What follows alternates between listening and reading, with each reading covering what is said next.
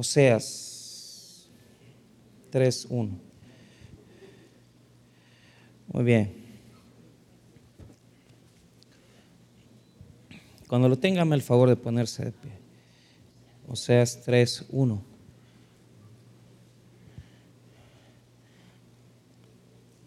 La palabra del Señor dice así. Me dijo otra vez Jehová, ve, ama a una mujer amada de su compañero, aunque adúltera, como el amor de Jehová para conocidos de Israel, los cuales miran a dioses ajenos y aman tortas de pasas. La compré entonces para mí por 15 ciclos de plata y un homer y medio de cebada. Y le dije, tú serás mía durante muchos días no fornicarás ni tomarás otro varón, lo mismo haré yo contigo. Hasta ahí vamos a leer. Padre, bendiga su palabra. Oramos, Señor, que pueda hablarnos a nuestros corazones, que pueda, Señor, fortalecernos, corregirnos, pero sobre todas las cosas que podamos recibir la instrucción necesaria para nuestros corazones. Oramos por las necesidades de tu pueblo, para que tú, Señor, podría, puedas obrar en nuestras vidas a través de tu Espíritu Santo. Te damos las gracias. En el nombre de Jesús. Amén y amén. Pueden tomar asiento.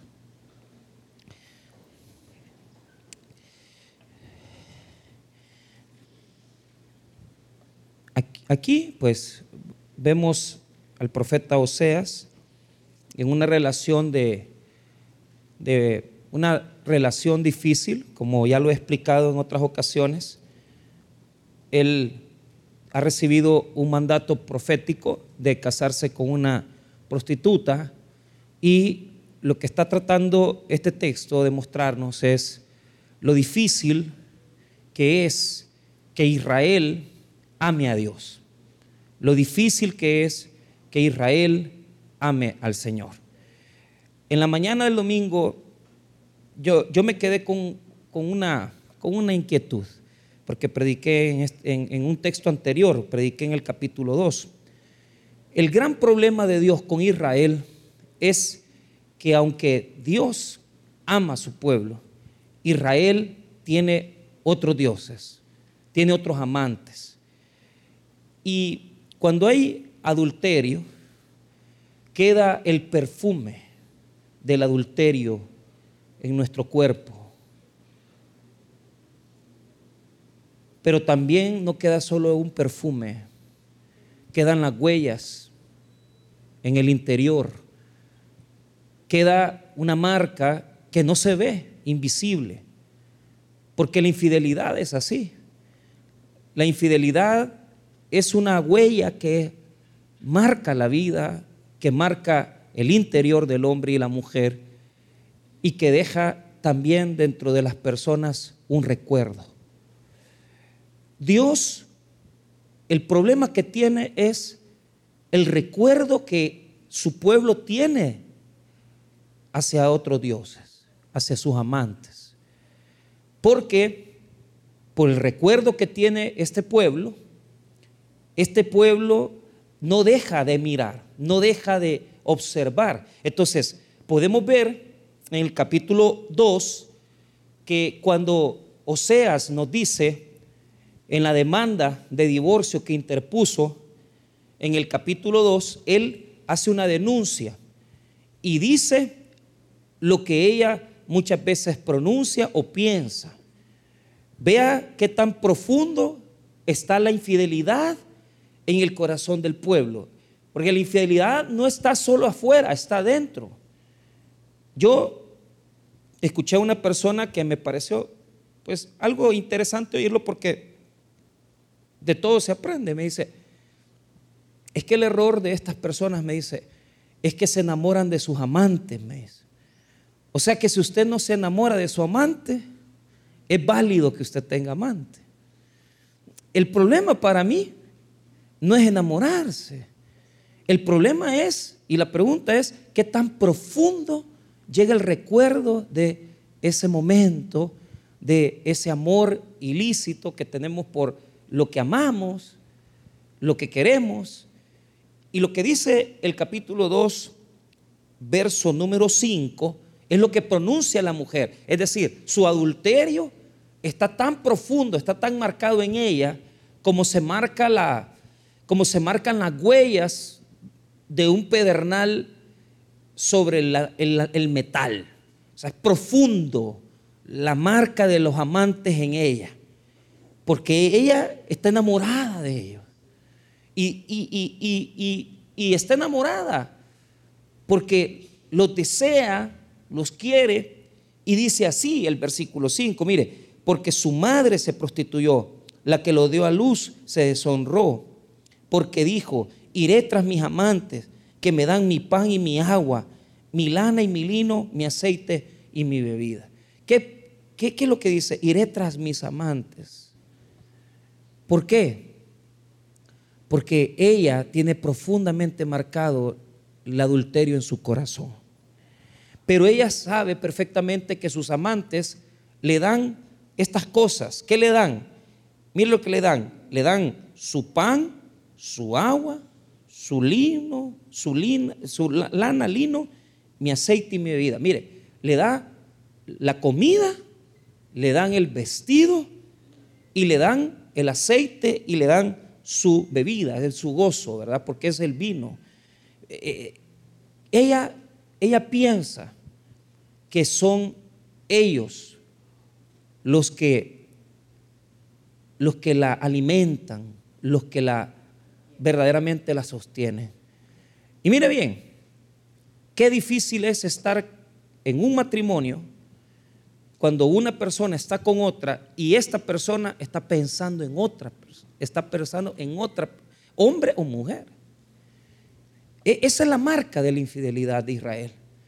Que ellos están con Dios, pero están pensando en otro hombre, están pensando en otra cosa. Y esa, esa, esa, ese reflejo de Israel es, nos podemos ver la iglesia en el espejo de Israel. ¿Por qué? Porque nosotros somos el reflejo de Israel. ¿En qué sentido? Que como pueblo de Dios, estamos con Dios, pero deseando otro Dios, deseando otra adoración, deseando otros ídolos, deseando otras pasiones. El corazón de Israel está lleno de amantes.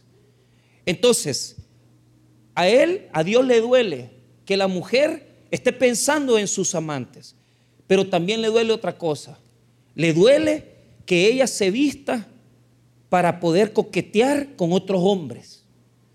Y, esto implica el, el decaimiento del pueblo de Dios. ¿Por qué razón? Porque así es como estamos nosotros. ¿Cómo, pastor? Somos la iglesia de Cristo, pero estamos coqueteando con otros ídolos. Estamos coqueteando siempre, arreglándonos para cualquier otra cosa menos para Dios. Siempre amando a otros hombres, amando otras relaciones menos a Dios. Y cuando usted ve esto en el capítulo 2, verso 13, en la segunda parte del verso 13, lo lee conmigo el 13 completo, y la castigaré por los días en que incensaba los baales y se adornaba de sus arcillos y de sus joyeles y se iba tras sus amantes y se olvidaba de mí, dice Jehová. Qué cosa más terrible. Tener una mujer que no se arregla para ti, sino que se arregla para otros hombres. No es cierto que la iglesia, que el pueblo coquetea siempre con otro Dios. No es cierto que a veces venimos los domingos arreglados, pero venimos arreglados porque vamos a ir a otro lado, no porque, no porque sea importante venir a la iglesia. Porque cuando yo, yo me congregaba hace unos 20 y pico de años, el día domingo era un día que usted solo venía con uniforme o con la mejor ropa que tenía, era para el domingo. Y nosotros, ¿qué, qué, qué estamos transmitiendo? ¿Qué, ¿Qué es lo que estamos mostrando? ¿Estamos coqueteando con quién o con qué? Y esto, hermano, es sensible a Dios. Porque aunque nosotros no lo creamos, el Señor sabe de nuestras derrotas, conoce de nuestras infidelidades, conoce que, que no le adoramos, conoce que no le alabamos, conoce que si no tenemos Si no tenemos una crisis, no estamos ahí con Él, porque nuestra vida está consagrada a otras, a otras relaciones y no a la relación que tenemos con Dios. Entonces, el problema de Dios con Israel es terrible. ¿Por qué? Porque Gomer, esta mujer, le fue infiel. ¿Qué hace usted con una mujer infiel? ¿Qué hace usted con una mujer que le coquetea a otro hombre, que piensa en, eh, en otro hombre? ¿Qué hace usted con un varón que no, no, está pensando en usted, sino que está pensando en otra mujer? ¿Qué hace usted con un varón que ya usted no lo puede satisfacer? Porque su corazón no está con usted, está con otra mujer. ¿Qué hace usted? O sea, la abandona, lo, lo abandona, lo deja. ¿Qué haces? ¿Qué haces cuando sabes que el corazón de tu pareja no es de él, no es tuyo? ¿Qué haces cuando sabes que el corazón con la persona con la que convivís no te pertenece a ti, sino que le pertenece a otra persona? Esto es el increíble amor de Dios. ¿Por qué? Porque el capítulo 3 da la descripción de cómo es ese amor, ese amor de malo. ¿Cómo es ese amor de... Yo le podría hacer un amor maltratado. Imagínese ese tipo de amor de, de parejas que, que solo operan en el maltrato porque él le grita a ella, ella le grita a él, se ofenden. Hermanos, ¿cuántos hogares vemos en donde la relación que se tiene en esa casa es peor que la de un infierno? Porque en esa casa solo hay pleitos. O lo contrario, probablemente ni se gritan, pero es peor porque el más duro castigo es que están callados, no se hablan, e-, ella sus cosas, él sus cosas, él duerme en, cuartos separados, ella duerme en otra cama separada, no se entienden, no se comprenden.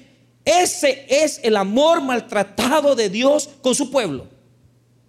Es un amor que no parece amor. Entonces, el capítulo 3 va a tener un 13, 3, perdón, va a tener una característica. En los cinco versículos, primero nos va a dar la figura, la figura de Oseas con su, con su esposa adúltera, y después se va a ir relatando el amor de Dios por Israel. Y nosotros podemos sacar cuentas de esto, cómo es el amor de Dios.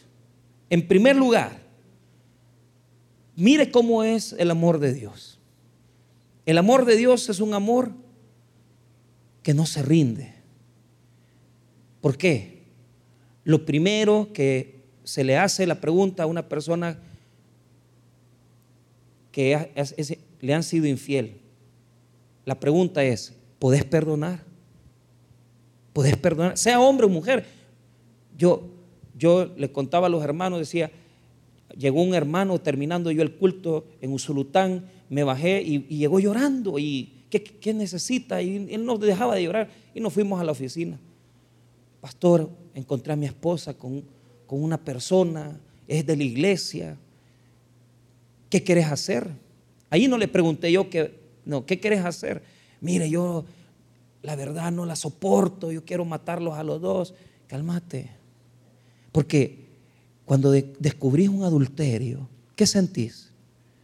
Sentís un deseo de que probablemente usted a esa, tal vez con su pareja ya ni trato tenía, quizás hasta enojados vivían, pero una vez que usted sabe que una persona le puso el ojo a su mujer o a su, o a su pareja, usted siente que se muere.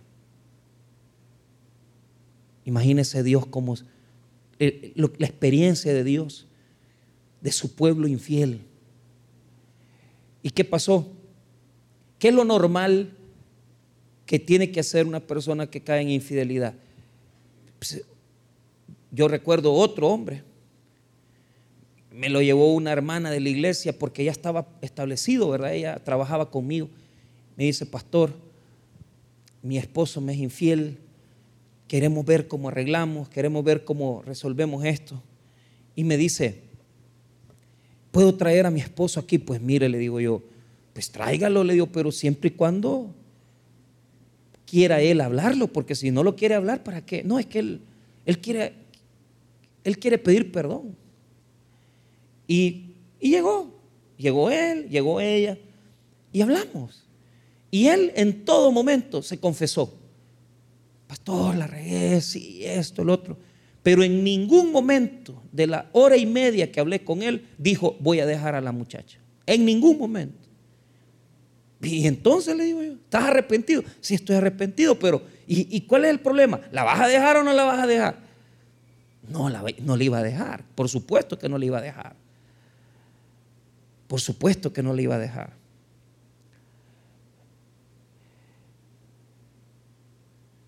La pregunta es, ¿quiénes somos nosotros ahí? Nosotros somos ese, ese que confiesa el adulterio, pero no quiere dejar al amante.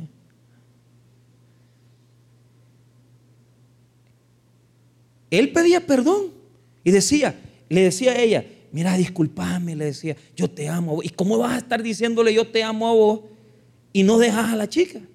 O sea, ¿cómo vas a amar a dos? Es que somos fenomenales, ¿verdad? Y creemos que podemos amar a dos. Pero ¿qué es lo que a mí me sorprende? Que él estaba consciente, pedía perdón, pero no le, ni iba a dejar a la esposa, ni iba a dejar al amante. Ese es Israel. Esa es la iglesia.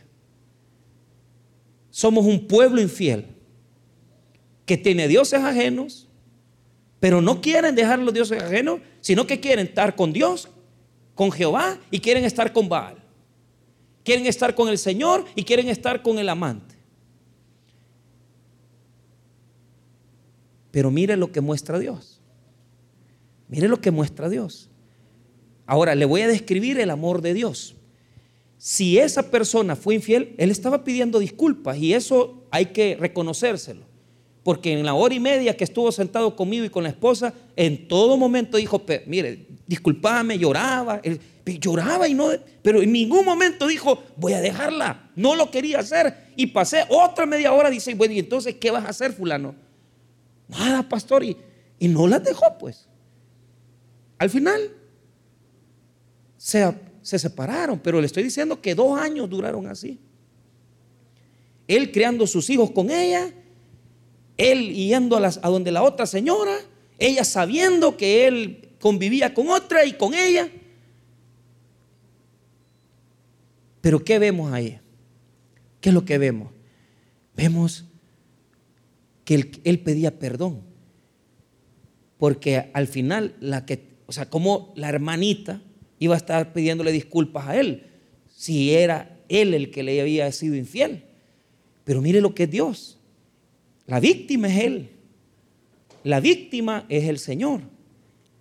¿Y quién es el que busca para reconciliarse? Mire quién es el que busca. Verso 3, capítulo 3, verso 1. Me dijo otra vez Jehová, ve, ama a una mujer amada de su compañero. Mire, ese es el amor de Dios. Él nos busca a nosotros. Él nos busca a nosotros. Nosotros no tenemos la capacidad de entender la profundidad del amor de Dios porque Él es el que busca. Nosotros somos los infieles y Él es el que busca al infiel. Él se humilla para ir a donde está su pueblo. Y le dice a Oseas, ve, le dice, ¿por qué? Mira quién quiere que ame Dios. Ama a esta mujer. ¿Quién es esa mujer? La mujer de él, la prostituta. Pero ¿por qué le dice mujer y no esposa? Porque ya se habían separado.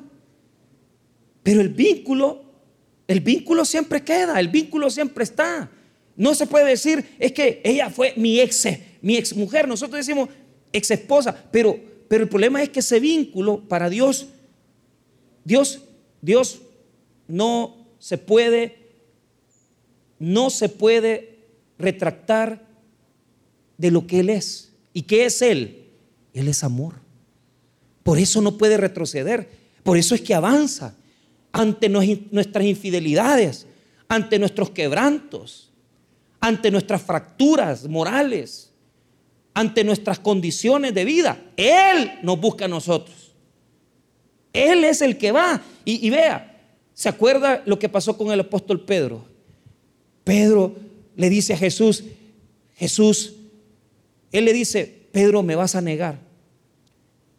Jamás te negaré, yo estaré contigo. Y comienza él a hablar.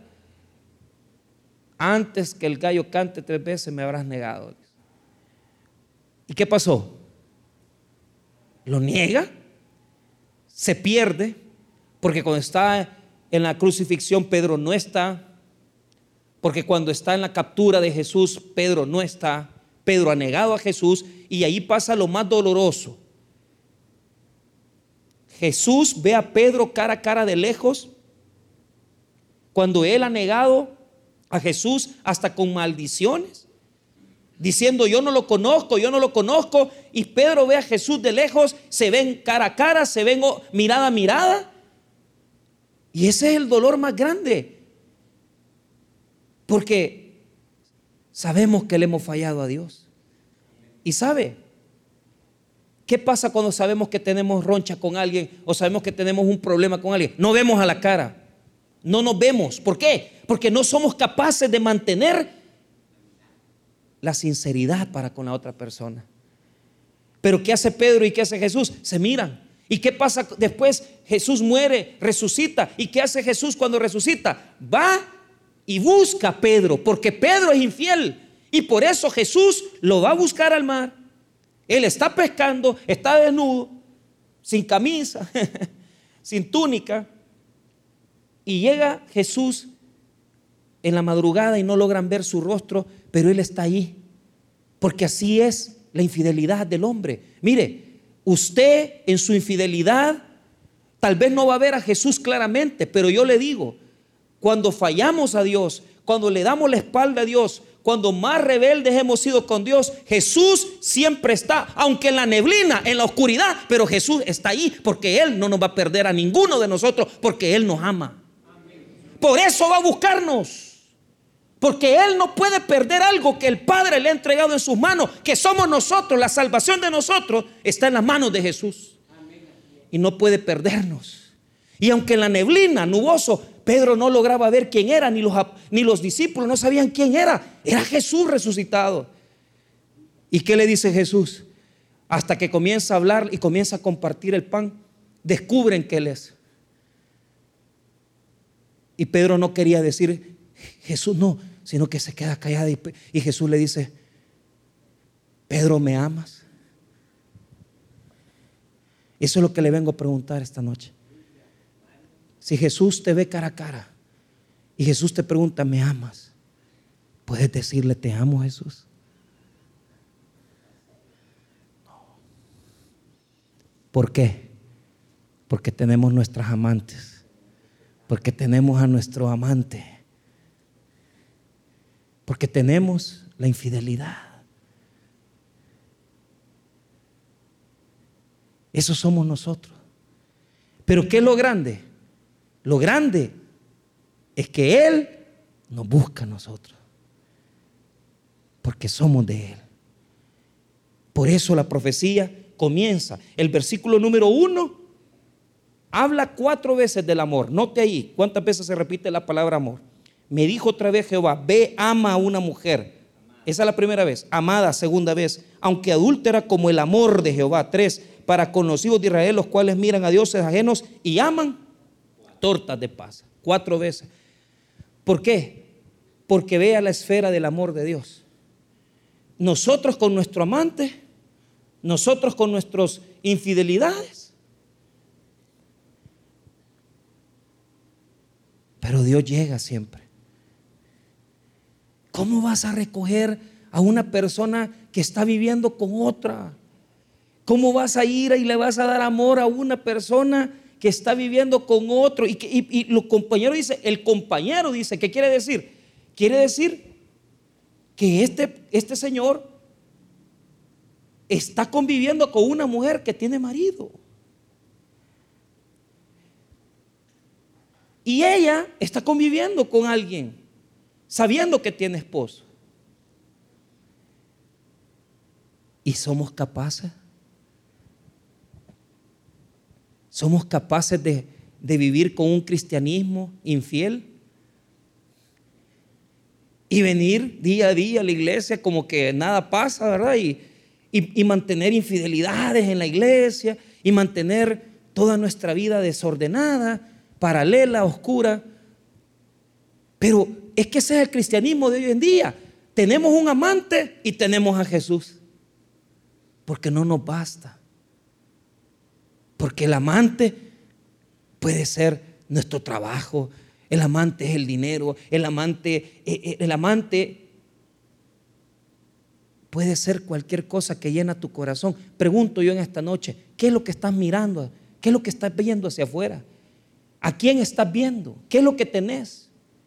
¿Qué es lo que tenés? Yo no te estoy hablando de pecado oculto, no, te estoy diciendo qué es en tu vida lo que se pone a la par de Jesús.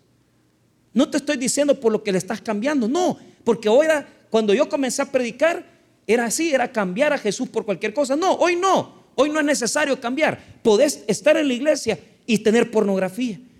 Podés estar en la iglesia y tener amante. Podés estar en la iglesia y vivir con otro hombre sin estar casado, casada. Y eso ya no es relevante. ¿Por qué?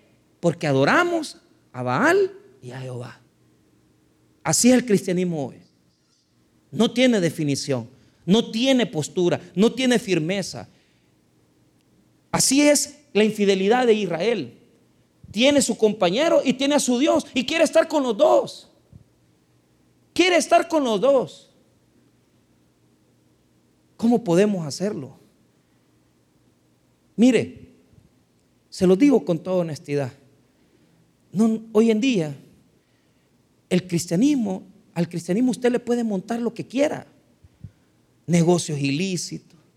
Usted puede montarle malas palabras, usted puede montarle una vida egoísta. Y viene la Semana Santa. ¿Y qué hacemos nosotros? Siempre viendo cómo agradar al mundo y agradarnos a nosotros y agradar a Dios. A los tres tenemos que agradar. Tenemos que agradar al mundo, tenemos que agradarnos a nosotros y tenemos que agradar al Señor. No, hombre, si así no se puede, hombre. Ese es el amor de la iglesia hoy en día. Un amor que, que, siempre es quedar bien con otros. Siempre es quedar bien con esto. Mire, yo ayer pensaba, yo iba a llevar unos, butifarras porque quería, quería agradar a cinco personas. Y hice cuenta, voy a gastar como 50 pesos, pero bueno, dije yo. Pero fíjese que inmediatamente se me vino eso a mi cabeza. No le puedo decir que a Dios dice, no puedes agradar a todos. Sí, tenés razón voy a ir al centro, voy a ir a comprar solo para una persona, porque solo a esa persona es a la que yo quiero agradar. Pero cuando ya llegué yo al centro, hoy le han subido el precio de la butifarra, ya van en 3.50 la docena, no hombre, ya casi son de oro. Entonces, ya me yo digo, pero, pero, pero, ¿qué es lo que pasa? ¿Qué es lo que sucede? Mire, ¿cuántos de nosotros estamos aquí y agradando a medio mundo? ¿Ah? Tenés que agradar a, la, chica con la que estás, a la que subís al carro, la que llevas al trabajo, besito, tenés que agradar a tus hijos, tenés que agradar a tu esposa y tenés que agradar a Dios. Y tenés que salir bien. Vos también tenés que salir bien con lo tuyo. ¿eh? No se puede. No podemos vivir una vida así. Porque el Señor exige todo el amor que nosotros tenemos. Él merece todo nuestro amor. Él no merece las migajas de nuestro amor. Él no merece las miserias. No merece que usted venga solo el viernes. No merece que usted venga solo un domingo. No merece que usted venga solo a salir del compromiso. Él merece que tu corazón se apasione y palpite fuertemente cuando estás adorando al Señor en este lugar. Él lo merece. Deja de amar a Dios queriendo quedar bien con el mundo. No se puede. No se puede, hermano, se lo puedo decir. No se puede tener en este tiempo. No se puede pasar una hora en TikTok uno, no se puede pasar dos horas en Instagram y creer que uno tiene un excelente cristianismo. No, no se puede. Sin leer la Biblia, no se puede. No es así, hermanos. Tenemos que abstenernos, tenemos que limitarnos. No se puede, hermano, pelear con medio mundo, andar enojado con fulano, con mengano y estar en la iglesia y, hacer como que no, estamos, no está pasando nada. No es así, hombre. Pero mire lo que hace Dios. A pesar que nosotros amamos, amamos otros dioses. Él llega y mire lo que dice en el, en el capítulo 3, verso 1. Me dijo otra vez Jehová, ve, ama a una mujer amada de su compañía. Señor, si ya me puso los cuernos. Si, mire, Señor, si esta es la que me, la que me fue infiel con los amantes, no deja pensar no deja de pensar en los amantes, en su corazón tiene los otros amantes. Pero ¿qué le dice Dios? Ve y ámales. ¿Por qué? Porque así es el amor que yo le tengo a mi pueblo. Que aunque ellos están con el celular en la mano, idolatran su celular, pero yo los amo.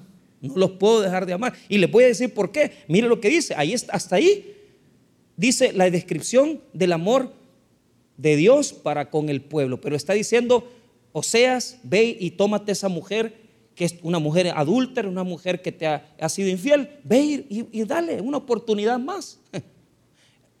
una oportunidad más, hermano, si ya sabemos que es infiel. Pero Dios así es. Y vea lo que dice después de la coma en el compañero, aunque adúltera como el amor de Jehová, para conocidos de Israel, los cuales miran a dioses ajenos y aman tortas de qué? Miran dioses ajenos y tienen tortas de pasa. ¿Y qué es la torta de pasa? La torta de pasa se ocupaba para adorar a los otros dioses en los cultos, en los cultos sexuales que le hacían a Baal. Las tortas tenían un, un uso dentro del servicio que se le daba a Baal. Pero, pero allí lo que está diciendo es, lo que está diciendo es lo siguiente. Mire, si hay algo que puede caer mal, es ver el celular de un adúltero. Y ver que estás viviendo con ese o esa persona y, y en los mensajes dice, mi pollita, mi pollito, precioso, ¿Cómo vas a estar guardando semejante basura en tu celular? Es que tenemos la maña que cuando, cuando tenemos algo con alguien, un infiel, le tenemos que quitar algo. Y, algunos andan la foto, antes se andaba la foto, ¿se acuerda cuando no habían cámara eh, de las que hay ahora en los celulares? Todo aquel que andaba con una persona que anda en la cartera, así, vea, toda, eh, blanco y negro, porque era foto, flores, pero que le salían los ojos verdes a uno. Entonces, aquí tengo la foto de la ingrata.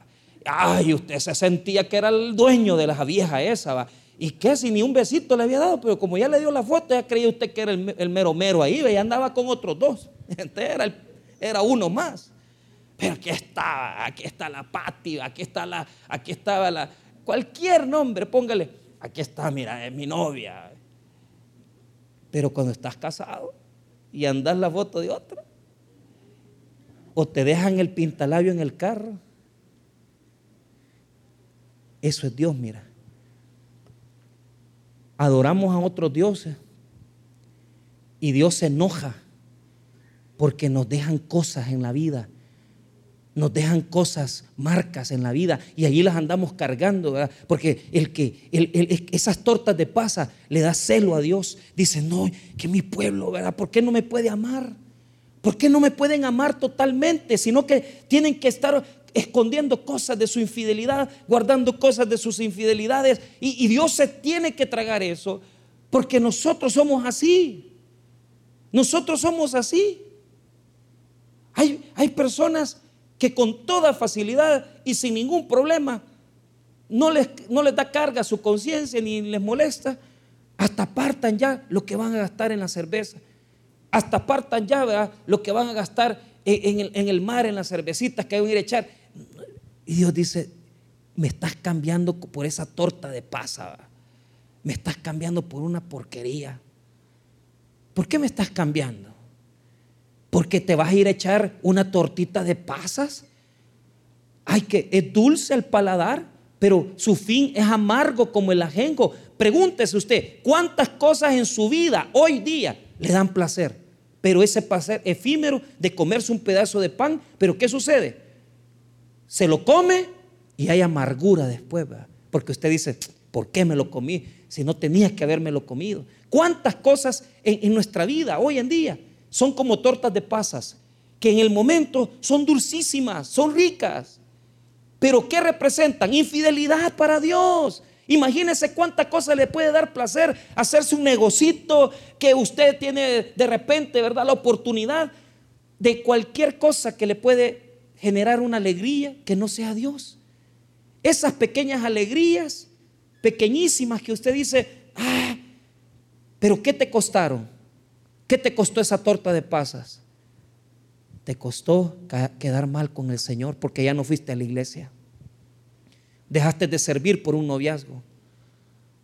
Dejaste de ser predicador, dejaste de ser servidor porque te confundiste todo en la vida, ya no tomaste decisiones, dejaste el ministerio. ¿Cuántas cosas parecen como torta de pasa? Que, que es así insignificante, pequeña, pero nos hacen tropezar. Y nos dan placer y nos dan alegría. Pero la pregunta es, ¿qué ganamos con ser infieles? Una torta de pasa, eso es lo que paga el diablo. Eso es lo que paga Satanás. Satanás es así. Te pone a competir y te da premios de 5 pesos, premios de 50 centavos, de esos regalos de juguete chino que hay en el centro. Eso no juguete usted. A mí, miren, que den premios buenos, en vez de 10 bolas para arriba. Pero nosotros preferimos cambiar a Dios por juguetes de 3 centavos, por, por cosas de 50 centavos. Yo le hago una pregunta, ¿por qué, ¿por qué deja su culto? ¿Por qué deja de venir? ¿Por qué deja de servir? ¿Por qué dejas de leer la Biblia? ¿Por qué dejas de predicar? ¿Por qué dejas de servirle al Señor? ¿Por qué? ¿Por qué lo cambiaste a Dios por una torta de pasa miserable? Que te va a llenar el estómago un rato y después te va a traer consecuencias. Pregúntele a Esaú si no está arrepentido que le vendió su primogenitura a su hermano por un plato de lentejas. Pregúntele, hermano, a la mujer de Lot que tenía ella que caminar hacia donde Dios le decía, pero por voltear a ver hacia, lado, hacia atrás, solamente por desviarse un poquito, perdió toda la bendición. Pregúntele usted a David que por un poquito de locura, por ver una tarde una mujer desnuda, no llegó a ser el mejor rey, el más excelente rey, sin mancha rey, sino que eso manchó su, su récord toda su vida. ¿Sabe por qué? Porque todos los, los grandes tropiezos de nuestra vida son pequeños, pero traen grandes consecuencias a nuestra vida. Un mensajito, por un mensajito se puede destruir un matrimonio. Por un mensajito de WhatsApp se puede destruir toda una familia, porque es un mensajito que puede decir cosas terribles tortas de pasa es lo que ofrece el diablo. ¿Y nosotros qué hacemos? Bien esclavizados por la torta de pasas. Ah, porque nos encanta la torta de pasas. Dos minutos de pornografía diario satisfacen.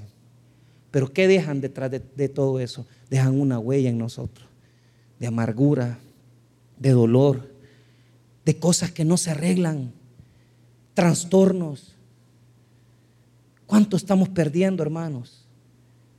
¿Cuánto? Y mire, una vez que el texto bíblico nos ha reflejado por lo que cambiamos a Dios, por una torta de pasa, y Dios llega hacia nosotros que somos los infieles y tenemos un compañero, tenemos una infidelidad. ¿Qué hace Dios? Bueno, ¿cómo nos deja el pecado? Como esclavos. Ve el versículo 2.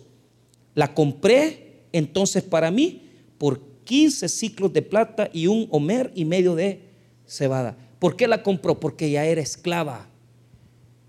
La mujer te dejó, se fue con otro hombre y el hombre la dejó hasta descalza. Y vos le fuiste a decir, volvé conmigo, amor. Volvé conmigo. E-, ese es Dios. ¿Cuánto vale ¿Cuánto está pagando por la prostituta? 15 ciclos de plata. ¿Usted sabe cuánto valían las esclavas? Las, esclavas dentro de la casa valían 30. ¿Sabes por qué está pagando 15? Porque el pecado nos deteriora y, y disminuye nuestra dignidad y nuestro precio. No vale nada. Esa mujer estaba, estaba totalmente deteriorada. Estaba totalmente mal cuidada. Yo me acuerdo de un ejemplo de esto en la iglesia. Un, un caballero, él trabajaba en un motel, cobraba la entrada en el motel y se había enamorado de una odontóloga. Y la odontóloga le llevaba 20 años. Pero la odontóloga era muy bonita. Una señora de 40 y pico de años y él de 20. Ella, dos hijas, preciosas las niñas. Y mire, hermano, la mujer elegante, su profesión, el esposo la tenía súper bien. Dejó al marido y dejó a sus hijas por irse a meter con el muchacho este. ¿Qué le podía dar? 20 años, mal trabajo. ¿Cómo le iba a mantener? Y se la llevó a la casa. Yo me acuerdo que vivieron atrás de la iglesia, camino para Tecapán. Y llegaban al culto, queriendo empujar, porque así somos, queriendo como mantener nuestra idolatría, queriendo mantener nuestra infidelidad y queremos que Dios la acepte, ¿va? Que, que, el Señor nos... Eh, bueno, si Dios no me la acepta, yo se la monto a Dios porque Dios me tiene que aceptar como está. No es así, hombre. Y llegaban al culto de las nueve y yo la veía, la doctora, con el muchacho y decía, qué barbaridad, decía yo, esta mujer ha dejado sus dos hijas. ¿Y sabe por qué? Porque salió embarazada. Bien bonita doctora. Y yo, ella me pidió consejo, los dos juntos, él y ella. Yo le dije, doctora, le digo yo, aquí frente a fulano, le digo, usted tiene cuarenta y pico de años, este muchacho tiene veinte y pico. ¿Qué va a pasar cuando este tenga cincuenta? Usted va a tener setenta. No tiene razón de ser. Pero pastor, estoy embarazada de él. Le hago una pregunta, doctora. ¿La acepta su esposo como usted está? Sí, pastor, me acepta. Váyase con él, doctora. Vaya a crear sus dos hijas que ya tiene. Y la acepta con la niña, con el embarazo que lleva. Sí, me dijo, me acepta. Pero ya no era la doctora que llegaba bien elegante, bien. No, ya estaba bien deteriorada. Ya no se vestía igual. Ya no llegaba ni comía igual ya no se arreglaba el pelo como antes. Así nos deja a nosotros el desorden. En Cristo somos nueva criatura. En Cristo tenemos un gran valor. Sin Cristo, en las manos del pecado, no valemos nada. Pero ¿sabe que Dios? Que aunque nosotros estamos con ese muchacho metido en una, en una champa, la tenía ella, porque así somos nosotros. El pecado no nos ofrece nada, una champa con una cocinita de dos quemadores, apenas comían, en un, en un hotel trabajaba el muchacho. Yo no lo critico por eso, pero yo decía, bueno, no, era, no tiene sentido. Apenas le llegaba la luz, no tenían agua, baño de fosa, pero ella, ¿qué estaba haciendo ahí? El ridículo. Yo lo amo a él, no lo ama. Usted lo que tiene es una pasión por él. Ese es el problema de nosotros. Nos apasionamos por cosas que no bendicen. Nos apasionamos porque hicimos un negocio. Nos apasionamos porque nos salió una, una chamaquita que tiene 25 años. Nos apasionamos porque nos salió un dinerito que nos van a pagar por no venir a la iglesia. Nos apasionamos porque allá sentimos que allá está el Espíritu Santo. Mire hermano, escuche bien. El pecado no se deja engañar. El pecado siempre lo va a mantener en una champa de bajareque, sin comida, sin alimento. Lo va a tener engañado, haciéndole creer que usted está bien, pero le voy a decir algo, cuando usted abraza a su amante, cuando usted abraza el pecado, usted nunca va a estar mejor que en los brazos de Jesucristo, porque Él es el novio de la iglesia y Él sí nos cuida, sí nos ama, sí nos bendice, sí nos protege, sí nos alienta, sí nos es fiel, sí nos es leal, sí nos es total y completamente fiel. Porque Él sí es responsable. El pecado es un muchacho loco que no puede mantenernos. Porque es irresponsable, porque lo que tiene es una pasión y lo que usted tiene es una calentura. Eso es el pecado. Todos los pecados son así. Son puros impulsos, codicias desde el sexo ilícito hasta el orgullo y la soberbia, son impulsos. Y aunque el, aunque el amante nos abraza y nos tiene maltratados, nosotros sentimos que estamos bien comiendo tortas de pasa, que estamos comiendo, pastor. Aunque sea frijolitos con huevo.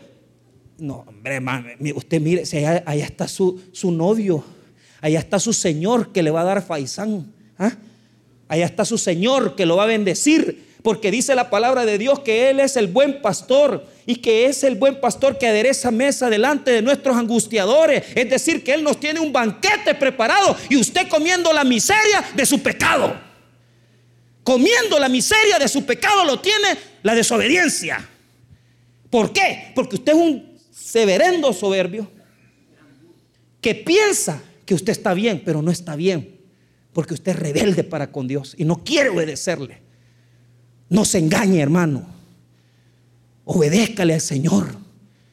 Él le tiene a usted una mesa servida, un banquete. Adereza mesa delante de mí en presencia de mis angustiadores.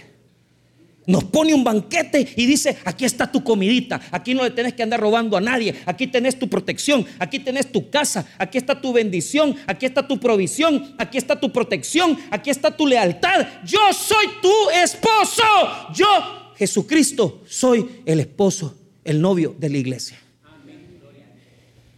No se equivoque. ¿Qué hace el pecado? Nos deteriora y nos vende como prostituta en la calle. Eso es lo que hace. Gracias, la cadena amarrado.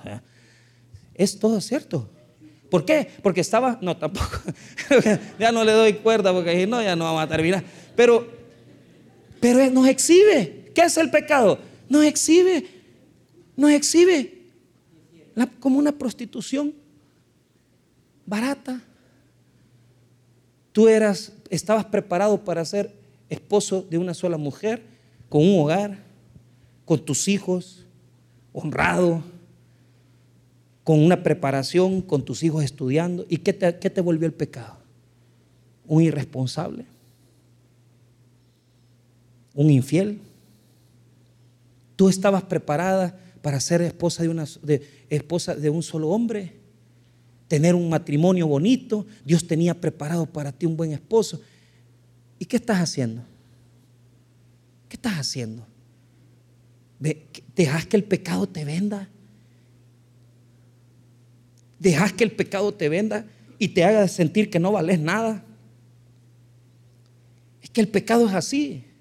Nos hace sentir miserables, nos hace sentir corruptos, nos hace sentir que no valemos nada, pero quiero decirle, hermano, que por eso este texto es tan poderoso, porque a pesar que esta mujer no valía nada, a pesar que esta mujer el pecado la había deteriorado, a pesar que esta mujer ya ni para tener relaciones servía, sabe, hermano, Dios le dijo a Oseas, ve, ve y ama a esa mujer. ¿Por qué? Porque así es Dios que aunque el pecado nos llena de desobediencia, nos llena de corrupción, que aunque el pecado nos deteriora, que aunque el pecado nos hace hacer cosas bien terribles, que aunque el pecado nos hace revolcarnos en el lodo y en el fango, aunque sea del lodo y del fango, Jesús llega y nos recoge y nos levanta y nos da una nueva oportunidad, porque ese es el amor de Dios, que cuando nosotros no valemos nada, Él llega a pagar el precio por nosotros.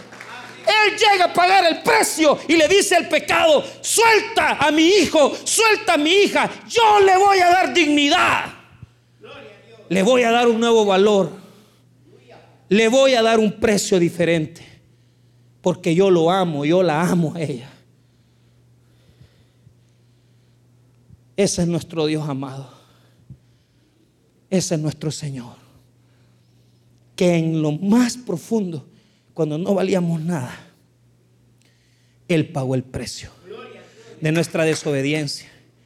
Él pagó el precio de nuestra desobediencia. Que cuando más nos tenía atados el pecado, Él pagó el precio de nuestra desobediencia. Al final la, la hermanita al final no pudo sostener todo eso, pues se tuvo que dejar con el muchacho. Pero es una excelente ilustración de cuando el pecado nos ofrece abrazarnos, porque es nuestro compañero y, nos hace sentir que está bien, que estamos bien, y nos golpea, nos humilla, nos maltrata, nos pisotea, y nosotros feliz con el pecado. Ah, sí, aquí estoy feliz, no está feliz. Hasta que no obedezcas a Dios no vas a saber lo que es la bendición del Señor. Por eso que es tan bonito dejarse guiar por Dios.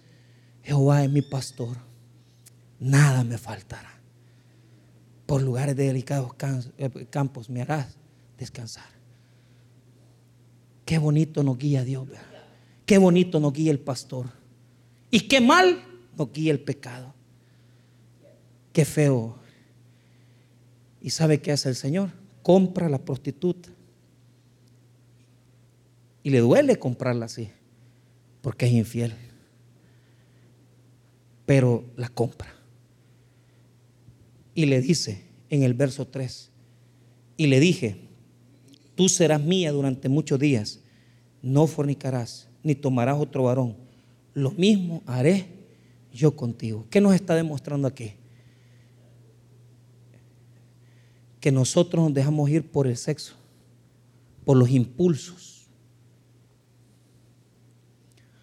por el deseo del dinero, por el deseo de vernos bonitos, porque un hombre te esté diciendo que sos chula,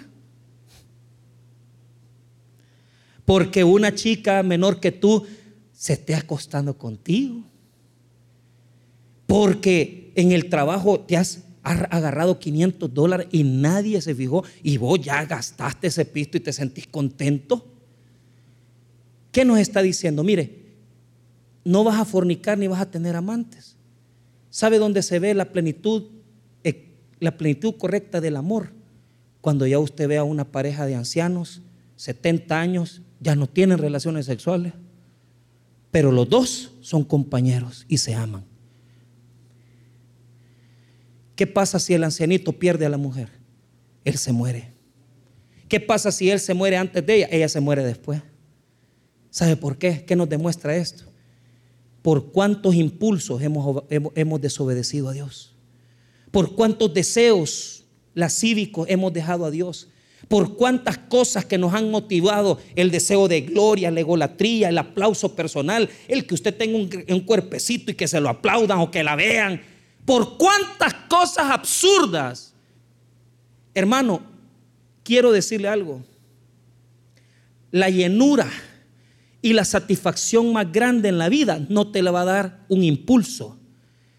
Te la va a dar la presencia de Jesús en tu vida, porque Él lo llena todo, lo complementa todo, y Él llena el vacío del corazón del hombre, porque Él no es un impulso, Él es Dios y su presencia inunda toda la tierra y inunda la vida de sus hijos. Él nos llena. No tiene que darnos nada. No tiene que, ni tan siquiera ni dinero nos tendría que dar. Porque solo Él es. Y en Él está la plenitud de, todo. Si Él está contigo, está lleno y estás completo. Si Él no está en tu vida, podés tener el mejor carro y el más caro y podés tener una cuenta cara y, y grande y sos el hombre más miserable del mundo. Pero cuando tenés a Cristo, Cristo no es un impulso. Cristo es una necesidad en la vida del hombre. Y he aprendido, hermano, podría no tener nada en mi bolsillo. Pero he aprendido a depender tanto de Dios, hermano, que yo ya no cometo ese error de andar diciéndole, pidiéndole a la gente, eso ya no lo hago yo, porque mi vida, hermano, toda mi vida, Dios me ha demostrado que depende única y exclusivamente de Él. Yo dependo de Él, hermano. Y he aprendido, hermano, que en Él yo tengo todo lo que yo necesito. Y yo quisiera que usted aprendiera eso. Pero ¿sabe cómo se logra? Renuncie a sus impulsos. Deje su amante. Deje su compañero pecaminoso que lo acompaña y lo abraza, que no le está dando nada de fruto. Y vuélvase a Jesucristo, que Jesús le va a llenar de la mayor bendición de todas, que es la salvación que Jesús nos da a través de la cruz del Calvario. Por eso me hace tanto sentido y desde la semana pasada vengo cantando esa alabanza de este Cales Loima, no sé. Si decidieras quitarme todo, dice. Y él dice que todavía si le quitara todo, si aunque dejara de proteger Dios, si aunque dejara de proveer, yo te seguiría amando igual. Así se llama la alabanza. Amarte igual se llama. Y cuenta que puede Dios quitarnos todo lo que tenemos. Puede Dios incluso dejar de proteger, dejar de proveer, pero yo no dejaría de amarte como te amo. Hermanos, si usted verdaderamente ha aprendido a depender de Dios, que no importe lo que le da el mundo, que no importe lo que le dan en la calle, que no importe lo que le pagan allá afuera, porque lo más importante es lo que Dios le da a usted. Y lo que Dios le ha dado es a su Hijo Jesucristo. Él es el que más lo ha amado. Es su amor infinito, es su amor total y absoluto. Todo el amor de Dios es para usted. Recíbalo, hombre. Recíbalo. No se vaya sin el amor de Dios. No se vaya sin Cristo en su corazón. No se vaya vacío. Llénese del amor de Dios. Y cuando estemos en la alabanza, dígale, Señor, enséñame a amarte más. Y Dios va a cumplir ese deseo. Y usted va a poder dejar su amante que lo tiene en la miseria. Y va a poder amar al verdadero Dios eterno, a nuestro Señor y Salvador Jesucristo. Vamos a orar. Padre, gracias por tu palabra. Gracias por tu misericordia. Señor, eres bueno, eres fiel, te bendecimos. Te damos las gracias por esta noche. Bendíganos, Señor, en el nombre de Jesús.